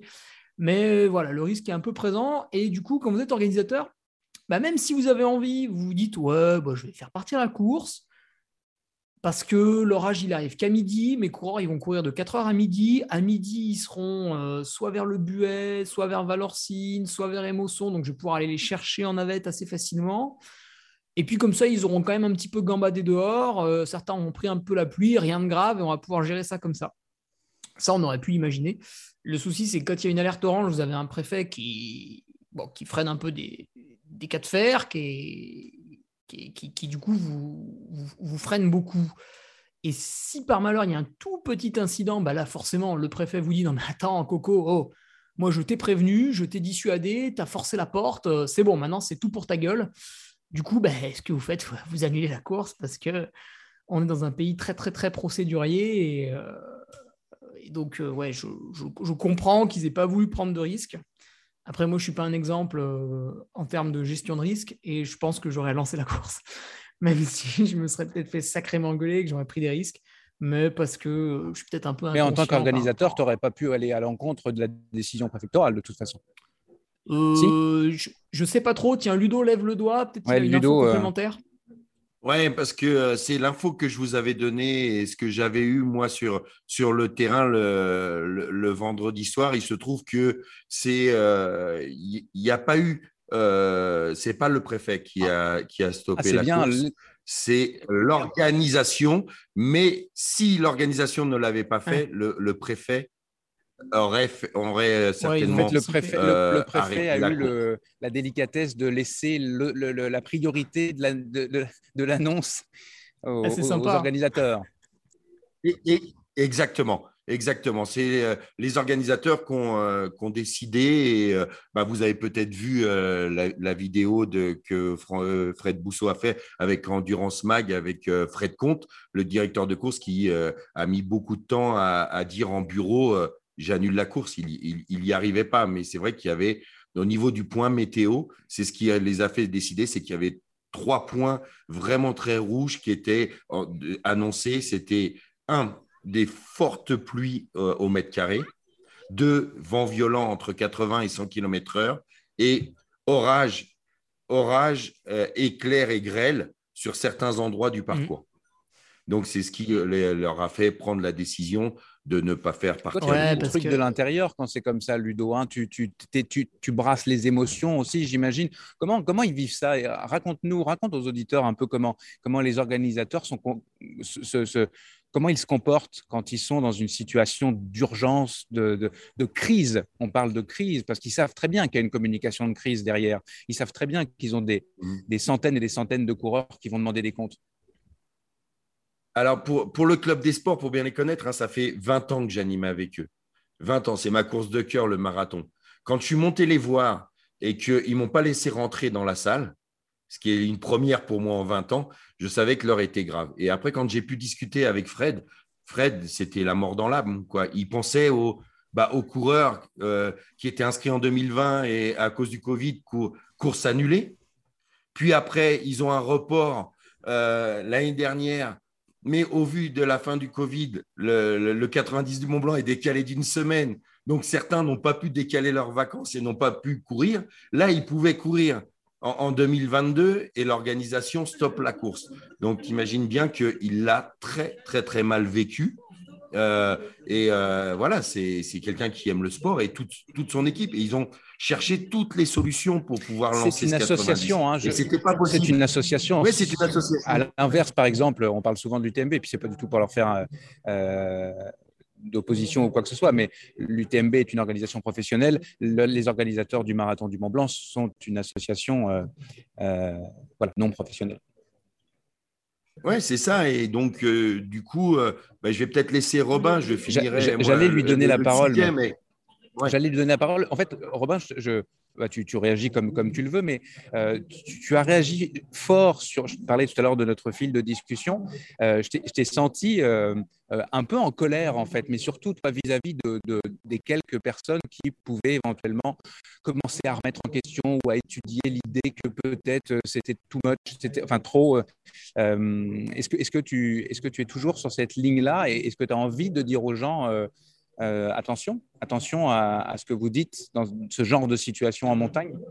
La montagne est, pas facile. Exactement, Nico. En plus, moi, j'étais, moi, j'étais sur place. Donc, tu vois, comme Ludo, j'ai eu un peu parfois des, des commentaires. euh, tu vois, j'ai pu entendre des commentaires à, à haute voix. Bah, il y a deux choses. Déjà, Ludo l'a dit, euh, les organisateurs, c'est jamais, c'est jamais avec énormément de joie euh, qu'ils vont annuler une course. Euh, bah, déjà, ils ont envie que la course se fasse. Il y a des prestataires, il y a des, il y a des coureurs, il y a des bénévoles, euh, et puis il y a la course, tout simplement. C'est un réel, je pense que c'est un réel bonheur, plaisir d'organiser cette course. Euh, donc, c'est évidemment la mort dans l'âme. On a parfois l'impression que les gens, en fait, ils, considèrent que l'organisateur, comme ça, claque des doigts en disant on annule la course. Mais en fait, je ne serais pas étonné qu'il y ait des organisateurs qui craquent complètement, voire même, on l'a déjà vu, qui finalement, l'année suivante, ne font pas la course, presque dégoûtés, dépités de, de l'annulation. Donc, déjà, c'est une première chose. Et puis, c'est un petit peu comme euh, certains sujets, euh, on va dire un peu de santé qu'on a eu depuis quelques années. Euh, Il y a des experts en fait qui, euh, qui, voient le jour, euh, aussi bien sur Internet que- qu'en vrai. Et puis, c'est des gens qui vont t'expliquer en fait que euh, ben non, finalement, ça passait, euh, l'orage, il n'était pas là, etc. Alors, évidemment, les gens sont à Chamonix, euh, ils sont pas du tout à l'autre bout du parcours, ils ne sont pas à Émosson, ils ne sont pas en Suisse, ils n'ont aucune connaissance de la, de la météo à, l'instant T, mais à un autre endroit. Et puis surtout, euh, enfin, il faut même imaginer que sur un dispositif comme ça, et encore plus pour les courses, j'ai envie de te dire, à, l'UTMB ou, ou tu vois, le marathon du Mont Blanc, qui sont quand même des grosses organisations, qui ont beaucoup de monde, beaucoup de participants, et le savent, qui ont aussi des gens qui ne sont pas forcément des experts de la montagne. Euh, on n'est pas sur, euh, tu vois, j'allais dire la Pika Pika, et encore, tu vois, la Pika Pika, euh, ils ont arrêté la première édition qu'ils ont fait là, avec Antoine Guillon, et encore, tu vois, là, on était quand même déjà un peu plus sur un, public montagnard. Donc, ils savent qu'ils ont aussi des personnes qui ne sont pas forcément, on avait une fois parlé du matériel obligatoire, qui ne sont pas forcément très habitués avec le milieu montagnard, avec l'utilisation du matériel obligatoire obligatoire. Donc, tout ça un peu dans la balance, et ben à un moment, euh, ils vont prendre, ils vont pas prendre énormément de risques, et surtout, ils vont euh, trianguler énormément l'information, demander à, réellement des, experts, on va dire, de la météo euh, et, de la météo en montagne. Voilà, c'est des choses très très fines. Et, à un moment, s'il y a un risque d'orage, il y a un risque d'orage. C'est pas pas pour faire les malins en disant on est un trail en montagne, il y a des orages quoi. Et la preuve en est à midi, ça a pété à Cham. Ludo était là. Euh, franchement, moi, j'aurais pas aimé être en montagne quoi. Et, euh, et clairement, bah voilà, on va pas refaire l'histoire, mais euh, l'histoire n'a pas eu lieu. Mais, euh, mais clairement, il aurait pu avoir des, des gros gros gros soucis. On était à 1000 et quelques mètres d'altitude à Chamonix. C'était déjà, euh, franchement, j'étais bien content d'être devant ma, ma pizza au resto. On ne sait pas du tout comment c'était à 2000 mètres, comment c'était en Suisse, etc. Donc, il y a un moment, on voit, c'est ce que tu disais tout à l'heure en introduction, c'est on voit, enfin certains coureurs, parce que je ne veux pas généraliser, mais certains Non, coureurs non, non. Voient avec un, un tout petit prisme leur prisme pr- personnel et qui parfois est aussi un petit peu déformé parce que c'est des gens qui ont une grande connaissance de la montagne ou simplement qui sont inconscients. quoi. Et Lu- Ludo, d'ailleurs, euh, me, me disait hein, que, que les, les- les gens ont finalement assez peu râlé. En tout cas, ce que vous avez vécu sur place, il y a eu assez peu de râleurs. au- euh, Oui. Mais on en prend, tu sais, les, les râleurs d'une manière générale. On, ça C'est plutôt sur les 1%, réseaux sociaux qu'on les entend. Et ça beau être 1%, et bah, c'est toujours un peu ceux qui. C'est ceux qu'on entend le plus. quoi, tu vois, c'est ça. Ouais, Mm. Exactement. Et en passant, tu nous as fait un, un petit teasing pour les épisodes suivants parce que figure-toi que le, Ah oui. le sujet sur le matériel obligatoire, c'était un enregistrement pour les émissions de juillet. Donc, restez, euh, restez connectés, vous entendrez ce super sujet en juillet. Euh, mais je comprends que ça, ça, ça soit un peu perturbant. On a fait des enregistrements euh, pour, pour, pour l'été. Euh, Flo, je te donne euh, peut-être le, le mot de la fin. Je, je, je- me permets de te poser une question sur, euh, euh, en se mettant du côté coureur. Euh, je parlais tout à l'heure du règlement, on ne l'a pas évoqué. Dans le règlement, souvent, dans une situation comme celle-là, on perd. On, perd, euh, en fait, on, a payé et puis euh, on ne court pas et on courra pas forcément, à moins de négociations, etc. Et et il y a une frustration au-delà de ne pas avoir fait la course, c'est d'avoir dépensé beaucoup d'investi, beaucoup de temps, d'avoir investi beaucoup d'argent, bref, voilà, et, et de ne pas avoir le privilège de faire ce qu'on. J'ai du mal à finir cette phrase. Je vais, te laisser, je vais te laisser me rebondir là-dessus. Comment, comment, euh, comment on doit se comporter? Comment doivent se comporter les coureurs Cachette et Dossard Mais tu as raison, quelque part, euh, bah, une fois que tu as épinglé ton dossard, c'est la récompense de plusieurs semaines de préparation, effectivement d'un sacrifice financier. Pour ceux qui viennent de la plaine, d'un ou deux week-ends à la montagne, qui t'a aussi un peu plombé, euh, financièrement, du temps que tu as laissé, que as laissé ou tu laissé de côté pardon, ta famille et, pour justifier les entraînements, pour aller à cet aboutissement. Donc, c'est sûr que ça génère plein de frustrations. Mais, mais alors, moi, je connais maintenant un petit peu la montagne pour avoir la chance d'y passer tout l'été depuis plusieurs années. je me suis fait vraiment, vraiment des grosses frayeurs à 1000 mètres d'altitude, alors que trois heures avant, rien ne me laissait la possibilité de penser que ça allait mal tourner. Euh, et ça, c'est parce que tu t'es pas renseigné suffisamment auprès des, personnes savantes euh, suffisamment tôt sur les conditions qui allaient, se passer dans un avenir, dans un avenir proche. Donc, euh, moi, j'ai tendance à dire, et, je trouvais que le parallèle pouvait être intéressant, c'est quand je suis allée à Madère, bah, on est arrivé au-dessus de Madère, et puis bah, il y avait trop de vent. Euh, et, on a tourné pendant une demi-heure. Puis à un moment donné, le pilote a dit bah, écoutez, euh, on déroute sur Tenerife et puis euh, on se pose à Tenerife, on refait le plein et puis on reviendra à Madère. Puis on a trois options soit on a de la chance, il y a moins de vent, on peut atterrir, soit vous êtes dérouté sur le Portugal, soit on rentre à Paris. Bah, et entre rentrer à Paris et me, cracher à, Funchal, moi je rentre à Paris tout de suite. Alors c'est sûr que sur l'instant c'est plein de c'est plein de frustration, mais à un moment donné, tu as des gens qui prennent qui des, hmm. des qui ont la responsabilité de personnes, de la vie de personnes, et puis comme euh, le disait Hugo tout à l'heure, qui ont la responsabilité aussi de potentiellement envoyer des scoristes et gérer des, des, personnes qui se sont mises en danger. Donc, euh, je crois qu'il y a des règles. On est, un peu, euh, on est un peu à la limite, nous, entre les Européens du Nord qui suivent les règles euh, sur le bout des doigts et puis les Européens du Sud qui pensent que les règles sont juste des, là pour, à titre informatif. bah, bah, Peut-être que dans ces cas-là, il faut quand même être un peu Européen du Nord. Est-ce que quelqu'un a quelque chose à rajouter? Ludo Juste un, petit mot euh, bah, de, Fred Comte, hein, qui est un ami du directeur du club des sports, qui m'a dit que euh, euh, un, ils, feront leur maximum pour que ceux qui n'ont pas couru soient prioritaires l'année prochaine. Oui, dans le règlement, il est annoncé que le remboursement sera à hauteur de 60 et que la course était assurée. Bien sûr qu'il est en bataille avec les assureurs et que ce n'est pas gagné, en, tout cas pour eux, ça va prendre du temps, mais que euh, en tout cas, il allait faire son maximum et que le club des sports n'était pas là pour faire de l'argent sur les trailers. C'est une association, donc ils vont faire euh, au maximum et s'ils peuvent donner plus de 60%, ils le feront. Euh, voilà, et qu'il est encore désolé pour tous ces coureurs qui, depuis des années, rêvent de faire le 90 du Mont Blanc.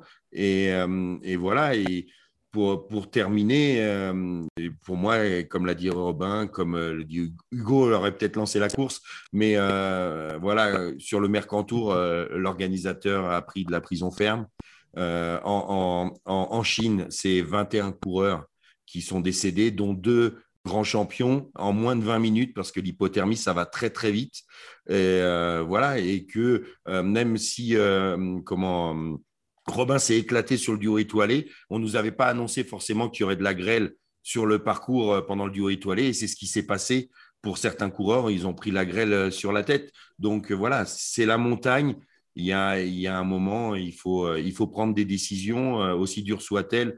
Il n'y a aucune course qui mérite qu'on perde quelqu'un. Voilà. Et euh, je salue quand même le club des sports qui a fait un travail avec tous les bénévoles magnifiques. Merci, merci beaucoup Ludo. Je pense que le message est, le message est passé. Et euh, en passant, euh, bah, je félicite, je félicite Robin pour sa victoire dans le duo étoilé, qui est une, qui est une nouveauté. Une, 21 km quasiment de nuit avec les frontales en amoureux. Toi, tu étais avec un, avec un ami, en l'occurrence. Du coup, c'était pas en amoureux, ouais. je, je, tiens à le préciser parce que je suis, je, suis marié, il ne s'est rien passé. Hein. Marié à, Marion. La bande à plus, c'est presque terminé, mais avant cela, je vais faire un, ultime tour de table avec vous, rapide, pour vous partager euh, nos coups de cœur ou nos coups de pompe. Coup de cœur, ou coup de pompe? Le coup de cœur du coup.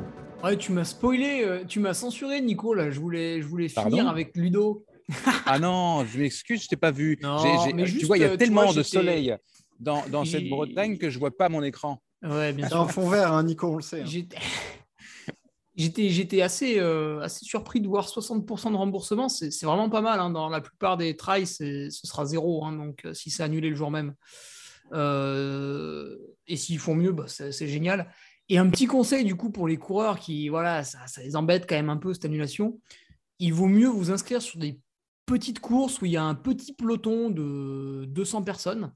Parce que y a, du coup, vu qu'il y a beaucoup moins de monde, peut-être on pourra vous lancer la course parce que vous serez plus facile à être réceptionné en cas d'intempérie.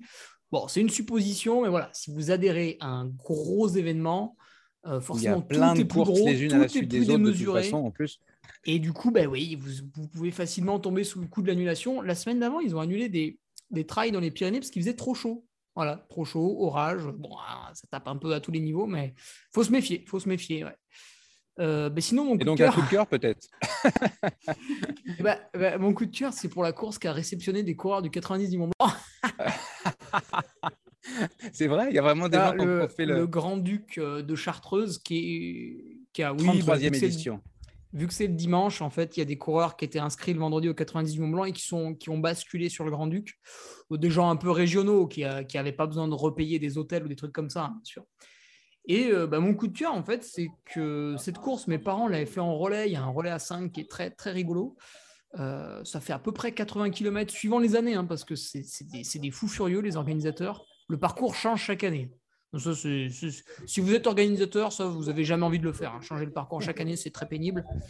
Euh, donc eux, ils le changent chaque année. Ils partent chaque année d'un autre village de, de Chartreuse. Alors bon, en 33 ans, ils ont fait le tour hein, quand même. Euh, et bah, c'est super classe parce que la première édition, donc je discutais avec un bénévole euh, ancien forcément, la première édition avait eu lieu en 1985. Donc en 1985, il y a quand même des mecs qui avaient mis des chaussures, je ne sais pas ce que c'était, mais ils avaient mis des chaussures pour aller faire, ça faisait 60 km, il m'a dit, hein. 60 km dans la Chartreuse. En 1985, franchement, il fallait avoir l'idée quand même, il fallait vouloir y aller. On était avant le Grand Raid de la Réunion. Euh, donc euh, voilà, ça m'a fait vraiment plaisir d'animer cette course qui, bah, qui mélange une équipe de bénévoles euh, anciens, hein, il y a certains qui étaient là depuis le début, et puis bah, des, des- des jeunes qui reprennent, là, des personnes du parc naturel régional de la Chartreuse. Donc il y a un super mélange. euh, voilà, bah, c'était top. On a passé vraiment une bonne journée. Et, et comme tu disais, Nico, bah, ça fait partie de ce qu'on peut appeler les petites courses où il n'y a pas grand monde au départ. Je crois que sur le grand format, j'ai donné le départ à 250 coureurs. Et euh, ils sont accueillis comme des princes par un ravitaillement euh, gargantuesque. euh. Enfin voilà, tout ce qui fait le sel. Ce genre de course, c'est une course à vivre, je pense, de toute façon. Ouais, c'est ça. dans ces conditions-là. Tranquille, euh, on est super bien servi, accueilli, reçu. euh. C'est vrai que là, les, les bénévoles, pour le coup, c'est vraiment des gens qui habitent ici, sur le coin. Donc, c'est voilà, ils ont une manière de vous encourager qui est un peu, un peu différente. Donc, c'est ouais, c'est une bonne adresse, quoi, comme le Grand Raid 73, comme, comme beaucoup d'autres. Merci Hugo. Flo, est-ce que c'est un coup de cœur ou est-ce que c'est un coup de gueule? Toi, tu es plutôt habitué au coup de gueule. Au coup de cœur, pardon. Ouais, exactement. Puis ça va être encore un coup de cœur. En fait, euh, je tenais à saluer les organisateurs d'une course qui euh, finalement va pas vraiment avoir lieu parce que euh, bah, ils sont confrontés à une situation que pas mal d'organisateurs euh, vivent en ce moment. C'est une petite désaffection des inscriptions. hein. Ça, peut-être que c'est un sujet sur lequel on pourra revenir, mais très clairement, euh, les, courses euh, ne font plus le plein. Et les organisateurs de la Crapahut d'Edahu euh, qui est une course qui avait lieu dans la fin des années 90 euh, autour de Saint-Jean-d'Eau à Morzine. Ils ont voulu relancer cette course-là. Alors, c'est un format un petit peu particulier parce que c'est sur quatre jours, c'est 171 km, pas loin de 10 000 mètres de dénivelé, sans tracé, sans, balisage. Donc, il faut faire ça avec, euh, euh, la carte. Et euh, ils ont voulu relancer ça cette année. Et bah, faute de participants, ils sont obligés de l'annuler. Et ce que je trouve remarquable, c'est qu'ils se sont dit, bah, si avec le peu de gens qui sont inscrits, on maintenait une édition off, qui serait un petit peu euh, le faire-valoir de la prochaine édition 2023 pour refaire euh, des images un peu plus euh, récentes, pour avoir un petit peu de visibilité sur les réseaux, etc. Et je trouve ça hyper généreux que ces bénévoles maintiennent une, euh, une course off. Et euh, en fait, euh, moi, je me dis que je vais participer à, je vais participer à cette course et euh, je suis quasiment sûre qu'à la fin de cette course, je vais revenir avec 25 potes et, et que ça va être un grand moment de vie parce que forcément, on dort tous, on est tous hébergés au même endroit, etc. Donc, ça va être au-delà d'un. Ouais, au-delà d'une aventure de course, ça va être une vraie aventure humaine. Donc, je tenais à leur faire euh, un grand coup de cœur. Coup de cœur passé, et puis en passant, et c'est vrai qu'on reviendra sur ce sujet parce que c'est un sujet important, euh, la, la présumée des affections euh, auprès de, enfin, des courses. en l'occurrence, l'ultramarin, c'est ce qui m'a étonné tout à l'heure quand on m'a quand, on m'a annoncé ça. L'ultramarin a battu ses records. Il n'y a pas eu aucun souci pour vendre l'ensemble des dossards et, et c'est même encore mieux. Ludo, coup de cœur ou coup de gueule ou coup de pompe, pardon. Euh, ça sera deux coups de cœur. Deux coups de cœur. Dans... Ouais, je suis gourmand, mais c'est c'est euh, mon, mon, amour des, de la, des, des, îles de la Mascareigne.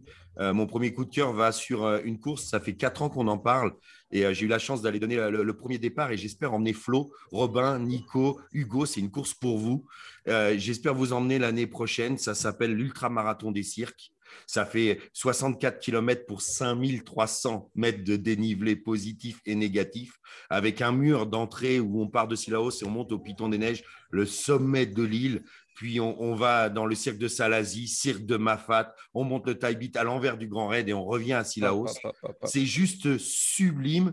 J'avais annoncé 50% d'abandon sur cette course. Les Réunionnais, parce que là, il n'y avait que des Réunionnais, pour cette première édition se sont, ont vraiment respecté la course. On est à moins de 10% euh, d'abandon. Ils ont vraiment tous beaucoup travaillé, les 700 participants, euh, à pouvoir finir et, aller au bout de cette course. Elle est sublime. Et je voulais les, féliciter. J'ai passé un super moment avec eux. Et euh, mon deuxième coup de cœur, c'est plus très très loin. on parlait de la Réunion, c'est l'île Maurice et, ça fait partie des sujets d'aujourd'hui. J'ai mon ami Simon Devaux de Marigny, qui est organisateur et meilleur ultra-trailer mauricien, qui s'est toujours cassé le nez. Ça fait huit fois qu'il vient à Chamonix, que ce soit pour la CCC, l'UTMB, le marathon. À chaque fois, euh, il a un problème dès qu'il passe au-dessus de 2000, ça passe pas. Il peut pas s'entraîner bah, chez lui euh, à l'île Maurice, c'est compliqué. Et je sais qu'il a un fort potentiel. Il est entraîné par Pascal Baducci depuis plus de dix ans. Et cette année, bah, c'est passé en, en travaillant un petit peu mieux sa course, en en gardant un petit peu sous le pied. Dieu sait que la course était relevée cette année. Il prend une superbe quatrième, 24e euh, euh, place sur le marathon du Mont Blanc, premier Master 1. Et enfin, il prouve à tout le monde qu'il avait, euh, qu'il avait sa place. Et cette arrivée m'a énormément touché. Et encore une fois, bravo Simon. L'île Maurice était là, présente. Et son arrivée m'a fait chaud, chaud au cœur. Fantastique. Tu dois tellement être crevé, toi, à la fin de tes week-ends avec les émotions que tu prends. Robin, euh, coup de cœur, je crois. Oui, ouais, coup de cœur. En fait, comme, comme à chaque fois. En fait, euh, pour un jeune coureur. Pour un jeune coureur, euh, un gars qui gère vraiment ses courses, tu sais, à la Antoine Guillon, vraiment aucune prise de risque. Euh, il ne faudrait pas partir trop vite, surtout pas arriver trop vite. Je peux bien sûr parler de Zach Miller, euh, qui est bien, l'inverse de ce que je viens de dire. Voilà, l'Américain, euh, bah, en fait, pour, son, pour sa course en Andorre, ce, fameux 100 km en Andorre, donc autant de dire qu'en Andorre, c'est une boucherie, hein, c'est comme en Corse, il faut aimer le caillou et, puis le, et puis le gravier. Hein, si, je, déconseille aux, coureurs du, du Grand Raid du Morbihan, je déconseille. Euh, par contre, ouais, exceptionnel, bah, il y a cette photo d'arrivée où il finit au sprint. Il a la frontale sur la tête, il est 9h du matin. En fait, le mec, ça l'a énervé euh, de, retirer la frontale, de la mettre dans le, dans le sac. Il s'est dit, je vais perdre 10 secondes, donc euh, c'était pas la peine. Et puis, bah, énorme coureur, j'adore le, panache, le culot, voilà, il part, il part à fond, il termine à fond. Et pour la petite histoire, j'ai une petite anecdote assez croustillante.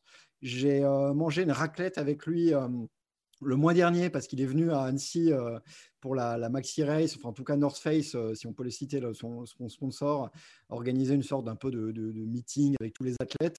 Euh, alors ouais, j'ai même deux anecdotes. Première anecdote, le mec n'a pas de vélo. Il utilise le vélo de la copine, enfin de la femme d'un pote. Euh, alors par chance, il faisait, il faisait à peu près la même taille parce que Zach n'est pas très grand, mais donc il s'est fait des bambés dans les Aravis avec le cadenas accroché à la parce que la, nana était partie avec le, la clé du cadenas. Mais il n'y a pas de problème, tu vois, il fait des sorties de 3000 mètres de Divenay avec le cadenas en fait accroché euh, au vélo. Donc, euh, ça, il pourrait porter le vélo aussi.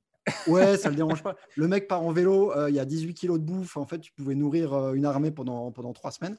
Et puis, et puis bah, justement, un soir, on a fait une raclette chez, chez, le, chez, chez, cet ami. Et en fait, le mec avait tellement mis de raclette, de pommes de terre, que la, il disait avec son, avec son accent, parce qu'il parle très lentement, il était Where is my raclette En fait, le mec avait, avait oublié la raclette sur le fromage. Et en fait, il l'a découvert un peu après comme une fève. le mec, si tu, si tu l'invites à manger, ça coûte cher. Hein. J'aime beaucoup cette anecdote. Ah, il est exceptionnel. Il fait que bouffer euh, et un, homme, euh, un homme en or. Voilà. Et on le verra donc euh, de nouveau de retour sur l'une des courses de l'UTMB l'année prochaine, puisque du coup, en gagnant Andorra 100, il, s'est euh, qualifié euh, sur cette première édition de qualification des élites, un sujet sur lequel on, reviendra. Puis je pense que vous pouvez écouter le, podcast d'Hugo sur la question. Alors j'avoue, je ne l'ai pas encore écouté, mais c'est mon, prochain, mon prochain sur la liste. Je termine avec un petit coup de cœur. J'essaie de faire vite pour euh, la québécoise Marianne Hogan c'est une, euh, une athlète que je suis depuis un certain temps. C'est quelqu'un que j'aime euh, que, j'aime beaucoup euh, et, je, l'avais pronostiqué d'ailleurs vainqueur de. C'était un peu ambitieux et c'était le cœur qui parlait de la Western States, mais il se trouve qu'elle a fait quand même le podium troisième place. Euh, elle était attendue par pas grand monde, on va pas se, mentir. Euh, Marianne, c'est une, c'est une coureuse euh, qui a, qui a appris à Boulder, en, le Colorado, à la fin de ses, études. Elle a couru avec, avec les, les, plus grands. Elle, a, des compétences qui sont, qui sont folles. Et malheureusement, après avoir fait quelques très très bons résultats, elle s'est, notamment aux États-Unis, elle s'est blessée, elle s'est pété les, jambes en, courant euh, en, accrochant une, souche. Et elle a été euh, à l'arrêt pendant quasiment trois ans. Elle a disparu de la circulation, plus de côte, ni rien du tout. Et elle est revenue euh, à l'Ultra Trail Arikana du Canada en, septembre dernier, où elle a fait une deuxième place en se tordant la cheville 12 milliards de fois et en faisant. elle était deuxième overall avant, quand elle s'est blessée. et elle a quand même terminé deuxième fille, cinquième cinquième euh, overall. Elle a fait deuxième à, Cape Town. Elle a, remporté la Bandera et là, elle vient avec toute sa classe euh, faire un, podium à la Western States. Elle sera à l'UTMB pour un enchaînement un peu foufou, d'autant qu'elle elle a quand même pris cher. Euh, c'est difficile, mais on en reparlera certainement dans le courant du mois d'août je la vois bien, euh, je la vois bien euh, réaliser quelque chose aussi à l'UTMB. C'est un gros coup de cœur pour cette, euh, pour cette fille, cette athlète formidable avec un sourire à, la Courtenay, différent. Elle a, son genre, elle, elle est toute petite. Elle est, c'est une bombe d'énergie. Je vous recommande d'écouter tous les podcasts des copains qui l'ont, qui l'ont reçu. Je pense notamment à, Course épique de Guillaume Lalu. vous allez vous rendre compte de, qui est ce petit bout de femme-là et, qui vaut vraiment le, elle, vaut vraiment le détour et de, de la suivre. Voilà, c'est fini.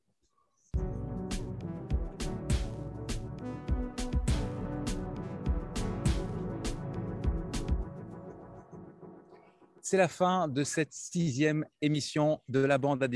Un gros merci à tous les quatre, Ludovic Collet, Hugo Ferrari, Florence Morisseau et Robin Schmitt. Merci d'avoir été là, les amis. Merci. Salut. Salut tout le monde. La bande AD+, est une émission euh, présentée par distance plus aujourd'hui en direct euh, de Vannes avec le port de Vannes juste derrière moi.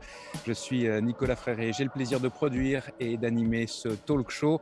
Donc aujourd'hui en direct du village de l'ultramarin à Vannes. La course, les courses débuteront euh, dès demain. Un grand merci à nos partenaires, les partenaires officiels de la première saison de la bande AD+. Merci donc à la clinique du coureur, à NAC, à Nolio et au réseau des stations de trail, tout particulièrement aujourd'hui à la station de trail du Golfe du Morbihan que vous pouvez facilement retrouver sur le site web ou l'application On Piste. Le design sonore de la bande AD+, est signé Lucas Aska Enessi le logo de la bande AD+, a été réalisé par Nancy Letourneau et la couverture de l'émission est l'œuvre de Mathieu Forichon de Desbosses et des Bulles.